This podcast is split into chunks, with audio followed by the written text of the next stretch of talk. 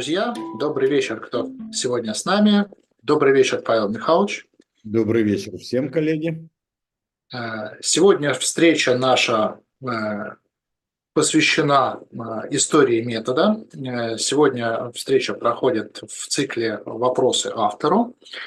Наверное, ни для кого не секрет, а для кого секрет расскажу. Год у нас в этот раз юбилейный. В этом году мы будем праздновать десятилетие создания метода нейрографики. И, естественно, э, много вопросов э, всегда возникает, поступает, а как же было, был создан метод, а как же это все происходило, как же становилось. И, естественно, кому мы можем задать эти вопросы, кроме как автору метода. Павел Михайлович, огромное спасибо за то, что согласились сегодня с нами встретиться и ответить на наши вопросы. Так в чем вопрос? Как метод происходил? А, начну сразу, да, самый частый задаваемый вопрос, а вот как появился, да, несмотря на то, что у нас много статей, много чего написано на сайте, все равно задают вопрос, а как же метод появился? Ну, смотрите, вопрос задается мне уже это 10 лет, и в этом смысле ответ меняется. Потому что, с одной стороны, количество раз, когда я отвечаю на этот вопрос, заставляет меня всякий раз задуматься, как же он появился. А с другой стороны, за эти 10 лет уже столько произошло, что появление метода для человека, который сегодня с ним познакомился, это уже не то же самое, что я 29 апреля 2014 года э, открыл для себя и для всех нас слово нейрографика. То есть первый период, если говорить, он такой подготовительный, накопительный, как всегда бывает. Как первая фаза любого дела – это накопление информации. Ну, давайте скажем, что вся моя жизнь до нейрографики – это накопление информации. Это с самого-самого раннего детства и всю жизнь, собственно, до сих пор, это изучение искусства. И искусство графики, и искусство рисования, живописи, просто искусство, изобразительного искусства прежде всего, театрального искусства во вторую очередь. И в этом смысле это ну, как бы постижение не только законов красоты, но и методов, приемов, истории, движений красоты. Конечно, это все как бы не изучается за год и даже за пять на факультете. Это какая-то бесконечная жизнь в искусстве. Это раз. С другой стороны, так как я ребенок театрального происхождения, то есть я там первое общественное место, куда меня принесли после роддома, это была театральная сцена. Меня отец на руках вынес туда. Говорят, что я даже не кричал, просто смотрел в пустой зал. Вот. И в этом смысле это как бы театр, это психология. И в этом смысле моя жизнь – это постоянная работа с образами, с людьми, с психологией, переезды, гастроли. То есть я сейчас говорю про детство, а потом это одно высшее учебное заведение, второе, третье, архитектура, художественно-графический факультет. И в этом смысле это, с одной стороны, образование а, художественное, а с другой стороны, это постоянная жизнь среди людей. И я вот такой, я человек людской, мне нравится это. И, ну, собственно, к тому времени, как слово появилось, я уже был кандидатом психологических наук и уже ну, к тому времени, по-моему, ну, почти 25 лет я занимался психологической практикой и только, ничем больше. И в этом смысле меня всегда интересовало в жизни две вещи. Люди и, соответственно, психология, и искусство. Ну и так получилось, что когда вот обозначенный мною день э, родилось это слово, в нем сошлось и то, и другое. Потому что слово графика обозначает, в общем-то, ну не знаю, самую классику, самую аристократическую форму изобразительного искусства, просто вот линию. Слово графика это линия и пятно. Это вот потом уже вот краски и все, это все, так сказать, излишество. Вот, э, художественные излишества. Все изначально все с линии начинается. И слово графика это туда. А слово нейро, ну это про человека, это про мозг, про восприятие, про впечатление. Вот. И, соответственно, в этом слове сошлось две таких моих образовательных, а, не только в учебных заведениях, а в жизненном смысле слова – образовательных линий, э, ну и отсюда развернулось все, что пошло потом. Потом была вторая фаза, соответственно, это фаза становления метода. И это так, наверное, первые года три, четыре, когда вот сначала эту линию разработать, потом эти написать какие-то 10 базовых принципов. Знаете, любопытно, например, Ньютон, вот мы все знаем Ньютона как великого, фило, великого физика. Он всю свою физику за одно лето написал. Вот известно, что там была какая-то эпидемия в Англии, он уехал к своей бабушке и в саду сидел целое лето, смотрел на звезды, под знаменитой яблоней сидел и вот как-то Э, всю свою физику он записал, записал за одно лето. Вот нейрографика, вот с точки зрения записи, она родилась за одно лето у меня тоже, в 2014 году. И первый тренинг я провел после, там, буквально на следующий день после, как, после того, как слово пришло. Вот, и первый большой тренинг, большой тренинг там на несколько дней я провел через месяц после того, как а, слово родилось. Но тем не менее, как бы, вот так, что пописательная часть сложилась, потребовалось, ну, года три, и на третий год появился первый инструкторский курс. Я, я имею в виду такой значительный, потому что самый-самый-самый первый инструкторский курс 16 года, ну вот он родился, когда методу было два года.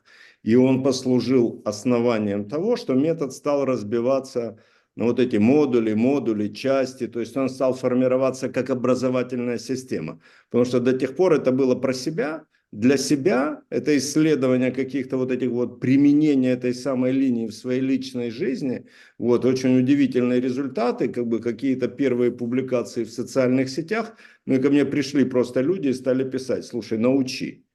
А когда уже стоит запрос «научи», пристает вопрос уже такой профессорский, я бы сказал, образовательный. Надо сложить метод передачи. И можно сказать, что вторым этапом это было вот от, от, от 14 года до 17 это формирование методов передачи. Вот. А, и вот сейчас я думаю, что подходит к концу и на третий этап. Это когда вот передача стала множественной. И, в общем-то, я бы даже сказал, ну, ну, наверное, не идеальной, но очень хорошей. И очень много экспериментов, и очень, ну, потому что каждый рисунок – это эксперимент, и очень много обратной связи, и научная школа, и диссертации, и, и инструкторы. И более того, мы видим, как бы, какие сложные вопросы возникают, когда метод развивается. И метод переведен за эти годы, вот условно, с 17 по 24 переведен там практически ну, на все ведущие языки, да, ну, наверное, ну, на, на все, да, немецкий, английский, иврит, испанский, китайский, то есть уже пошло движение мировое. Вот, и я думаю, что вот этот третий период становления – это когда люди мира, так скажу, то есть просто приняли метод. Приняли метод, и метод как бы с точки зрения количества сертифицированных, то есть образованных людей, но уже исчисляется миллионами. Да, я думаю, что еще год или может быть два, и нас будет уже человек, ну, примерно 10 миллионов людей. Потому что в геометрической прогрессии растет количество при, присоединяющихся к методу. Вот, и у нас начинается какой-то следующий этап. Вот четвертый этап, я бы его так назвал. Это этап такой ясности и в этом смысле наведения порядка, порядка в том большом движении, которое вот зародилось и за 10 лет выпистывалось ценой труда большого количества людей. И в этом смысле у кого-то труд такой спонтанный, только для себя и только вот пробы, пробы, пробы и будь что будет – с другой стороны, есть люди, которые смотрят на это как на науку и на строгую дисциплину. Таким людям я особенно признателен, потому что именно строгость, нау, строгость дисциплины, научное описание, строгость вот этих коммуникаций наших, она позволяет метод удержать, ну как бы создать, построить храм из этого, создать архитектуру. Вот из этого тотального поля, которое растет, растет, растет немножко диким образом, когда это передается на азарте, ведь у многих людей, то есть все, кто берут в руки маркер впервые, у них азарт такой. Вот. А люди, которые к этому прикладывают, ну, как бы трезвый ум, логос, этику, некоторую дисциплину, понимают, что внутри канона происходит чудо. Вот таких людей сейчас вот они выпестовывают, ну, как бы мы их пестуем, вот это движение пестуем. Вот так, как бы я сказал. Поэтому как родилось, ну, наверное, вот так. Можно, наверное, еще как-нибудь об этом говорить, немножко более поэтично, чуть более как бы вот расшифровывая про психологию и про искусство. Но это немножко, наверное, другой разговор. Все, что будет интересно, все расскажу. А вот такой вопрос. Э, очень много и очень часто, даже вот из философии, э, звучит мнение, что когда в жизни человека происходит что-то значимое, какое-то значимое событие, вряд ли можно отрицать, что создание метода нейрографики – это незначимое событие. Значит, ну, вы э, э, когда-нибудь э, анализировали и исследовали, что привело вас непосредственно, вот что стало катализатором для создания метода? Что вот такого? Есть ли что-то, какое-то событие в жизни или череда событий, которое способствовало тому, что вам, вас привело в эту точку?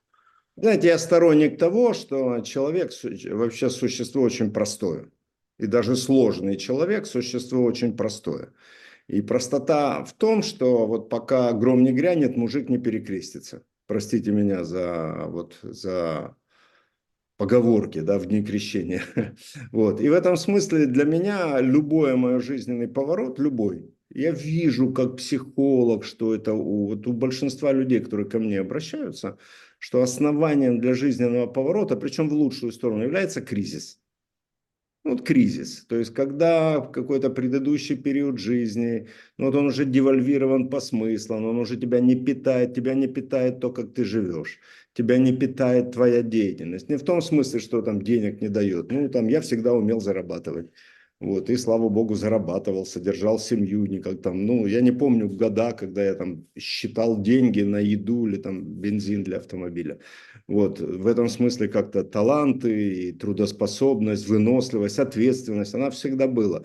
Но есть такое понятие личностный кризис, экзистенциальный кризис, когда все, что ты делаешь, ну, ну не мило, вот не питает тебя. И вот эта деятельность, когда ты просто зарабатываешь, а там уже исчерпан потенциал познания – вот тут человек, по-моему, ну, по крайней мере, я такой, я думаю, что большинство людей таких, а, вот тут наступает вот это вот, ты в тупике, и надо как-то вырваться из этого. И для меня это был очередной, он в том числе возрастной кризис, может, что мне было 48 лет, это одна из таких точек перелома в человеческой истории, если, ну, в личной истории, если смотреть на вещи системно. Когда я сказал себе, все, я не хочу жить по-прежнему, я не хочу вот это, эти офисы, мне не надо какие-то там костюмы, галстуки, я хочу как-то сущностно жить. Вот эта потребность в сущностной жизни, вот это в жизни, в вибрациях души, когда вот по-честному, Потому что ну, к тому времени ну, удовлетворены все потребности, я бы сказал, сказал социальные. Кандидат наук – это немало ну, я сейчас доктор, но я понимаю, кандидат наук это немало на уровне там общем. Вот, хорошие заказчики, хорошие друзья, уважение там со всех сторон. И, ну, как бы со всех сторон все хорошо, а внутри не ладится. И вот эта потребность поиска души, то есть вот этот личностный экзистенциальный кризис, он привел к тому, что ну, надо что-то другое.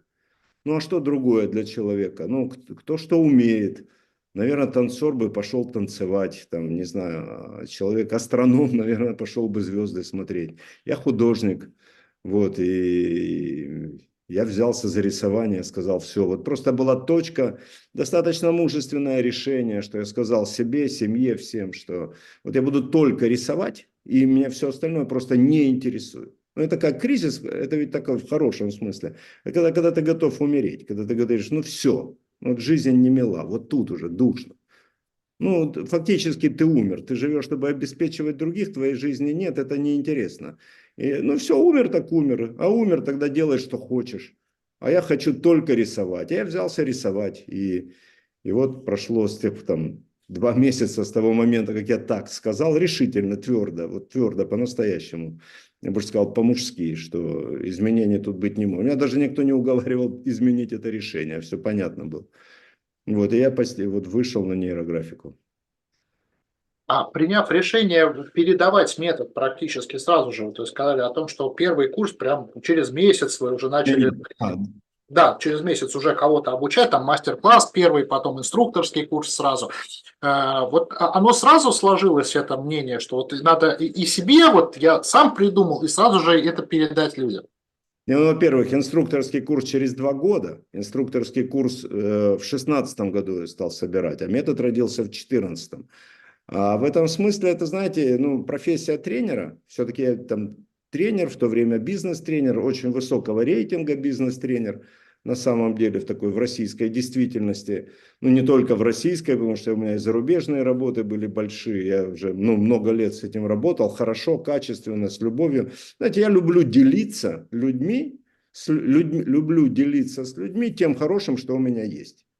Вот, я не знаю, моя жизнь построена на том, что я нахожу какие-то вот эти ну, удивительные вещи в жизни, те, которые меня удивляют, и людям, которым интересно это, передаю свое удивление. Вот эти вот, смотрите, смотрите, вау. Вот кайф, вообще какое удивление. А нейрографика, она удивила мгновенно просто по определению. Ну, редко что так определяю. Ну, с тех пор, правда, много вещей по, по определению удивляю. Там, ну, например, эстетический коучинг, аналитический коучинг. Понимаете, я просто научился складывать свое удивление в лингвистические формы. Отсюда книги, другие модели. Но суть в другом. Мне хотелось делиться вот этим вот вау, вау-эффектом. Ну, потому что ты счастлив, когда кто-то с тобой может твое счастье разделить. А ходить, когда я один счастлив, а всем остальным плохо, ну, как бы безрадостно.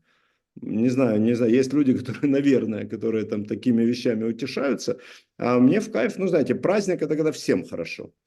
Тогда и, тогда и у тебя честный праздник, тогда у тебя как-то совесть спокойна, что вот ты радуешься, у тебя что-то получается, тебе красиво, ты научился справляться с задачами без обращения к третьему лицу, это ведь тоже важно, там, когда я психолог всю жизнь, в общем-то, да, то есть уже 30 лет, вот, я научился справляться с огромным количеством вопросов, связанных с изменениями личности, там, трансперсональными вопросами, но они всегда связаны с третьим лицом.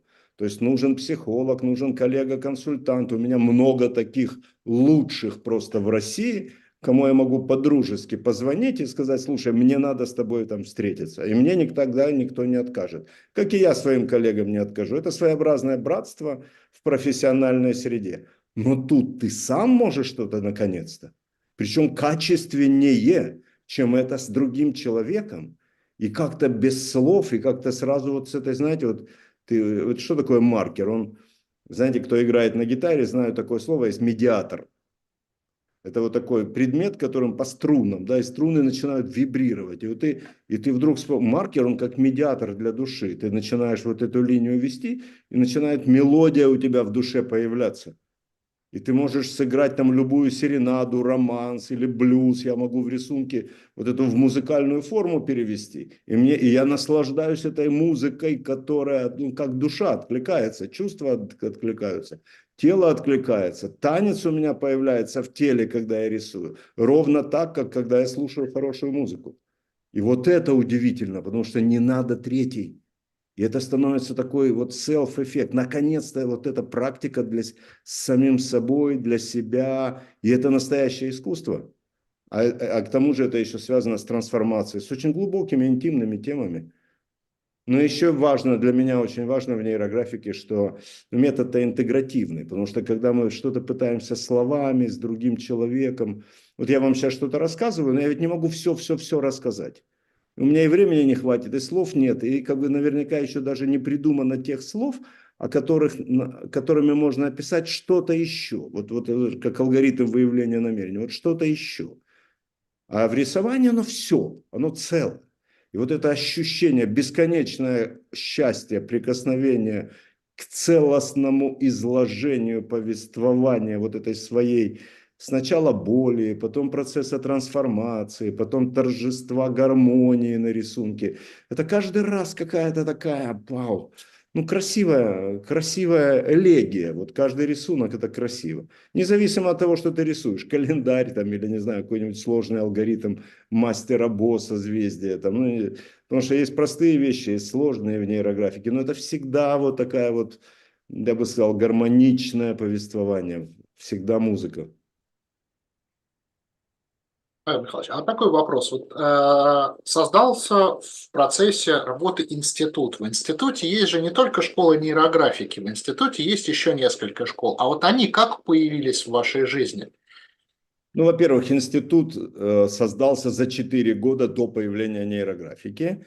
И движение в сторону образовательной системы у меня началось много раньше.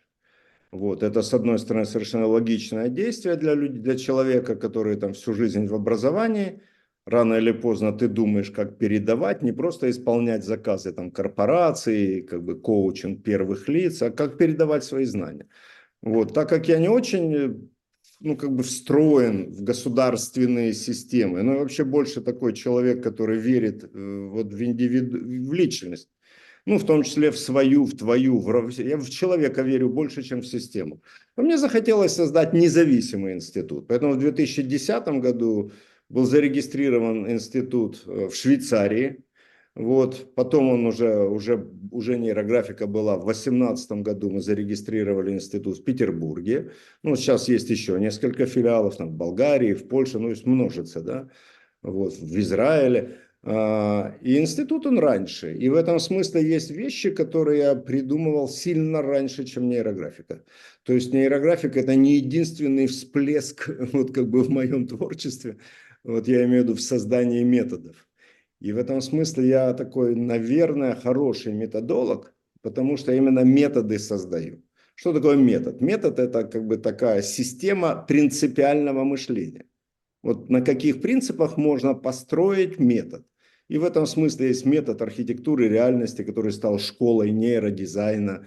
И это метод там, социальной коммуникации, мышления, чистого логоса, там же пирамида мышления. То есть там ну, такие сложные логические вещи, которые, может быть, меньше интересно людям, заинтересованных вот в таком, как нейрографика, потому что нейрографика, она вот музыкальная вещь, она, она личность настраивает, эмоциональный интеллект настраивает, красоту воспитывает, она такая емкая для человека, что иногда хочется забыть про интеллект. А школа нейродизайна, ну, прям вообще наоборот. Это ничуть не менее музыкально, но это музыка вот это вот, когда мозг играет просто с, на, на этих же семи уровнях, на этих же семи нотах, как нейрографика на семи цветах. Вот, и, и ты мыслишь словами, философию раскрываешь. И, ну, это вообще просто другое. Это как сравнить, ну, не знаю, Чайковского и Шнитки. Ну, просто разные, разная музыка, разные композиторы. Вот, и то же самое другая школа. А потом стала появляться, когда родилась, уже позже, уже нейрографика была, родилась теория метамодерна, вот, которая помогла системно посмотреть на свою деятельность в том числе. И вот метод парадигмального анализа, он позволил, который родился, дай бог, ну и вообще метамодерне стал включать ну, примерно тоже где-то в 2018 году я был один из, наверное, чуть ли не первый человек, кто на русском языке слово метамодерн стал как-то а, применять в теорию, в практику вкладывать. Вот и родилась, родилась теория метамодерна, метод парадигмального анализа, и он позволил задать в том числе критерии, применимые к себе. И вот это исчисление на четыре части, ну, на четыре этапа развития действительности, на четыре части составных, из которых мир состоит, он в том числе поставил перед собой вопрос. Я перед собой, ну, потому что если у меня есть теория, я должен ей соответствовать. Это аутентичность, обязательно. То есть, если я инструктор нейрографики, я должен рисовать, там, для себя рисовать, вообще много рисовать. Если там, что бы я ни делал, я или там, особенно если другим людям говоришь, что надо соответствовать этому своей практикой. Вот, и тогда у меня появилось системное представление о том, как надо достраивать институт. И сейчас институт это четыре школы, которые посвящены, там сказать, четырем э, структурам личности, структурам, это уже даже не только личности, а структурам образования человека. То есть есть школа тела, это школа нейробионики, это все про биологию, про тело. В конце концов, я думаю, что еще пару лет я буду этим заниматься больше всего. Ну по, ну, по некоторым причинам, если хотите, расскажу. Вторая школа – это, собственно, школа нейрографики.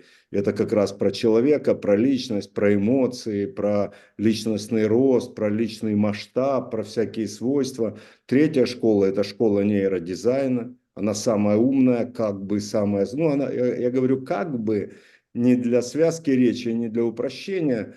Она достаточно сложная школа, но при этом, ну не знаю, мой драйв в том, чтобы сложные вещи делать простыми.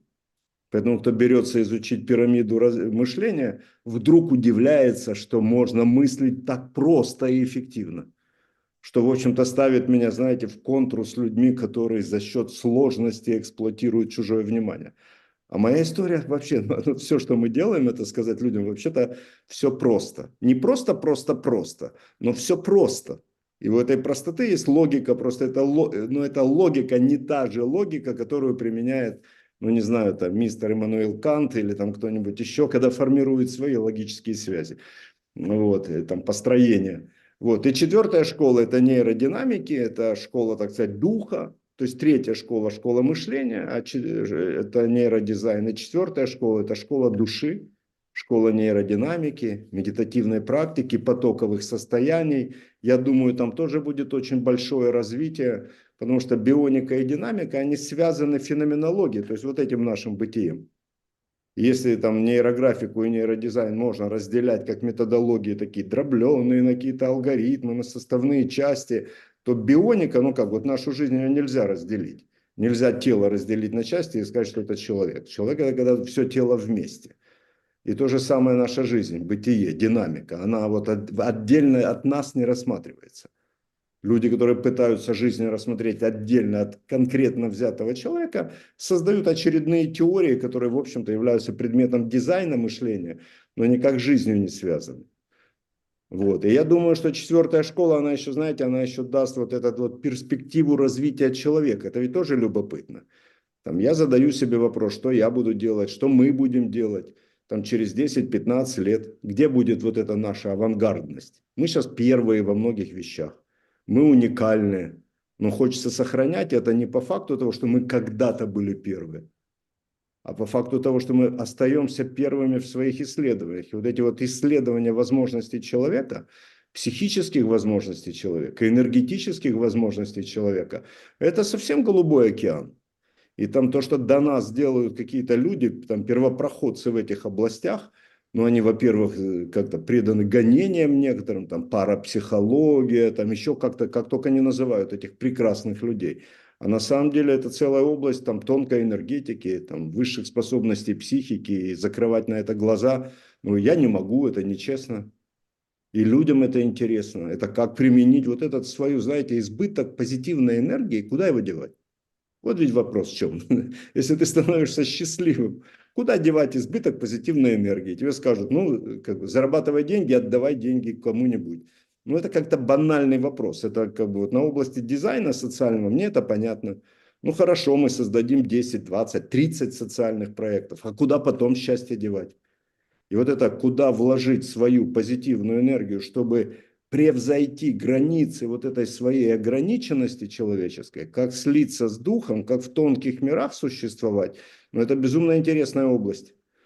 И наш институт в этом смысле чем хорош, что мы ни от кого не зависим. Нам не надо на это как бы позволение там, высших инстанций, министерств и прочему. Все занимаемся и занимаемся. Если людям интересно, они к этому относятся хорошо. А интересно, ну что, мы это делаем для себя тогда тоже и хорошо. То есть в этом смысле сохраняем свободу, независимость исследователей, что важно для науки, вот, потому что если наука ведомственная, то все, ты уже стоишь в рамках ведомства, а не в смыслах науки. Вот так. А, ну, в институте же помимо а, прямых образовательных проектов есть же, получается, очень много направлений, таких как нейроарт, например, да, то есть открытые события, социальная жизнь. Институт активно принимает участие в социальной жизни. То есть является ли это логичным продолжением вот этой вот научной деятельности, которая завораживает? Ну, не совсем это одно и то же, просто научная деятельность – это одна форма, мы говорим все по четыре. И вот там в институте есть там четыре формы деятельности. Одна из них – это лаборатория, где мы придумываем. Где мы придумываем. То есть я сижу, придумываю, там с тобой что-то обсуждаю, с другими людьми обсуждаю. Приборы придумываем, которых аналогов в мире нет. Вот ведь что странно повторять, да, всякий раз. Аналогов в мире нет. Ну, просто вообще никаких. Это неповторимые вещи. И и, и, ну, просто нет. И, а мы придумываем, а лаборатория работает. Вторая штука – это, собственно, образование. Это формирование программ, передача знаний. И образовательная часть – это второй тип деятельности. Третий тип деятельности – это, собственно, наука. Это как это все утвердить, закрепить, связать с тем знанием, которое люди выработали. Потому что мы не эзотерическая система. Знаете, эзотерики – это люди, которые вот они создают свою систему описания мира – и эта система описания мира, она иногда очень хорошая, самодостаточная, но она никак не связана с, со всем окружающим миром. Она как бы как секта, закрытая. А мы ничуть не эзотерики, как бы смысл науки в том, чтобы быть не эзотерикой, а открытой системой. То есть мы всегда можем показать, как это соответствует разным психологическим школам, философским направлениям, что это часть общего мира. Вот. И, три, и четвертое направление нашей деятельности – это, собственно, социальные проекты. Почему? Потому что ну, институт – это ведь социальная единица. Это не, не, не, когда, не кабинет Павла Пискарева и не моя арт-студия, это, это институт. И у института есть задача, если мы учим других людей, как жить хорошо, как строить социум, как строить, то мы сами должны соответствовать. Поэтому вот э, социальные наши проекты все, а они как бы вот на, на следующий год их еще больше становится. Я понимаю, что их будет много, еще больше. Вот, я сейчас даже не знаю, стоит ли их описывать уже, но ну, на сайте уже к описанию подошли, к некоторых, да. Вот, э, это просто свидетельство нашей адекватности. Вообще, знаете, институт – это свидетельство нашей адекватности. Собственно, меня и моей команды, то есть нашей команды, что, что мы вменяемые, что мы нормальные, что мы понятные, что мы встроены в систему общества, что мы как-то не то, что мы безопасные, более того, мы полезные, вот, мы, вот, вот это важно, потому что на самом-то деле ну, вокруг нас очень много людей, которые очень убежденно о чем-то говорят.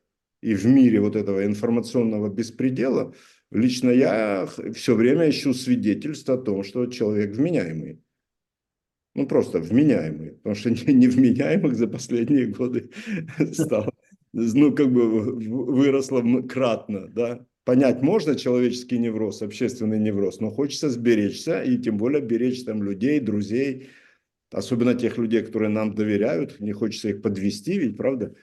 Но это такая нормальная человеческая, мужская, профессиональная ответственность за тех людей, которые тебе сказали «да». Вот. А, а арт это немножко вообще дальше. Я думаю, арт вообще к институту в прямом смысле слова не относится. Другое дело, что у нас есть как бы школа, арта, и она только развивается, она еще не стала прям той школой, про которую я могу сказать, что это законченная.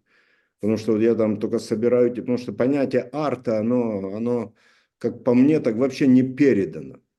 И у меня сейчас там идет некоторый там цикл лекций, встреч, размышлений, моя философская часть вот этого, вот этого котла – она как раз вот этим и, и горит, и, и дышит, что вообще как это все сформулировать, передать, как рассказать про историю искусства.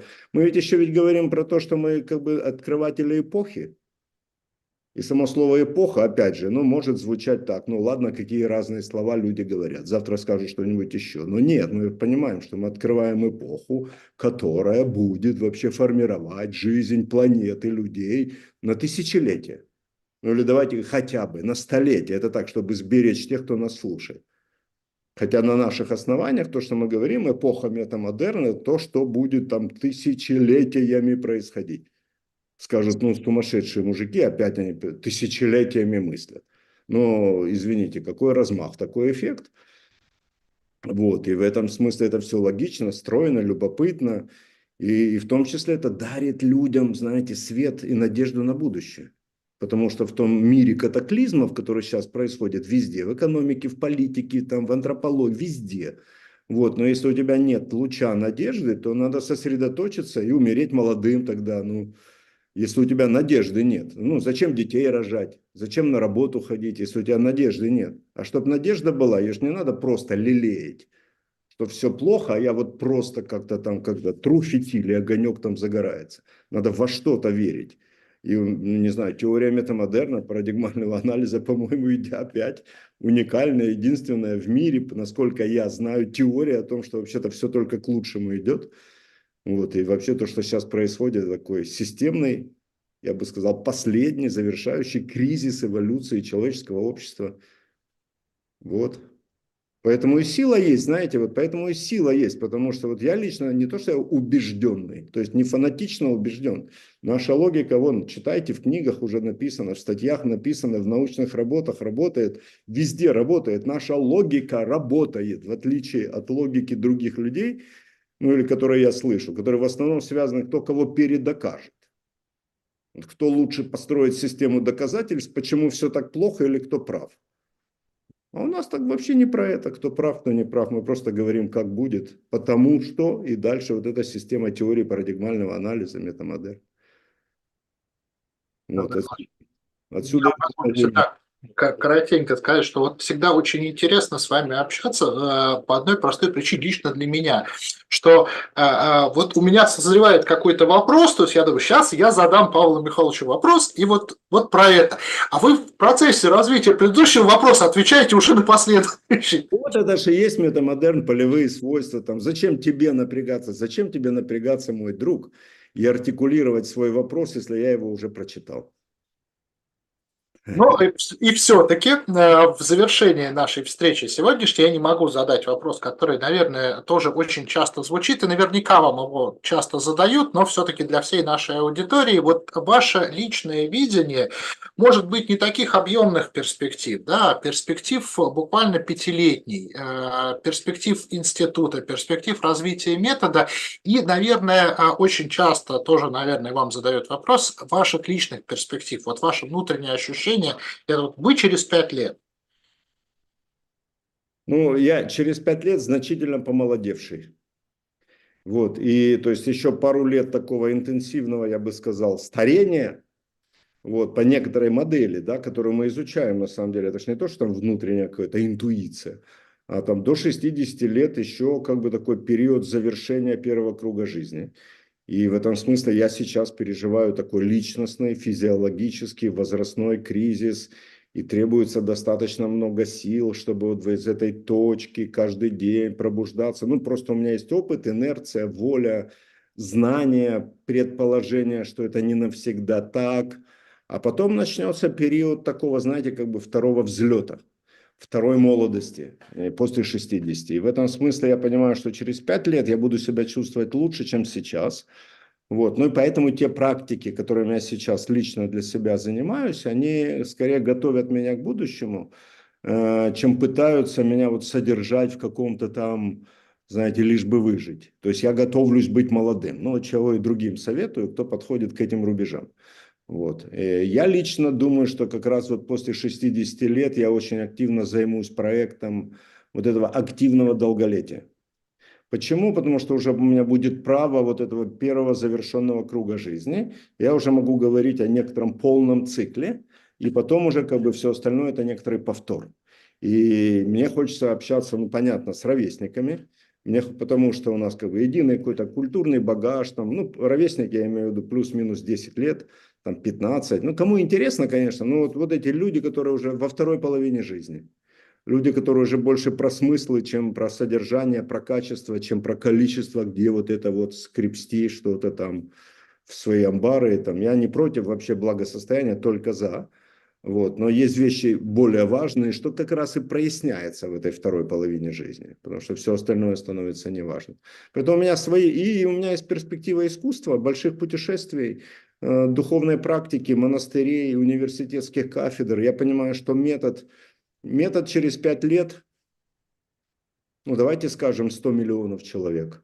Ну, проверить, даже интересно вот поставить меточку и спросить, попадем мы в 100 миллионов человек. А заметьте, если 100 миллионов человек уже будет рисовать на планете, это уже ну, такое мировое движение. 100 миллионов человек – это так крупное, это население страны, такой приличной страны если у нас уже получается, так сказать, свое, ну, свой народ, может быть, нация, 100 миллионов человек, да, и за 5 лет 100 миллионов человек, если сейчас у нас 5, возможно, возможно. Я туда, как бы, мы достаточно смело это говорю, не чувствую это как невозможное, наоборот.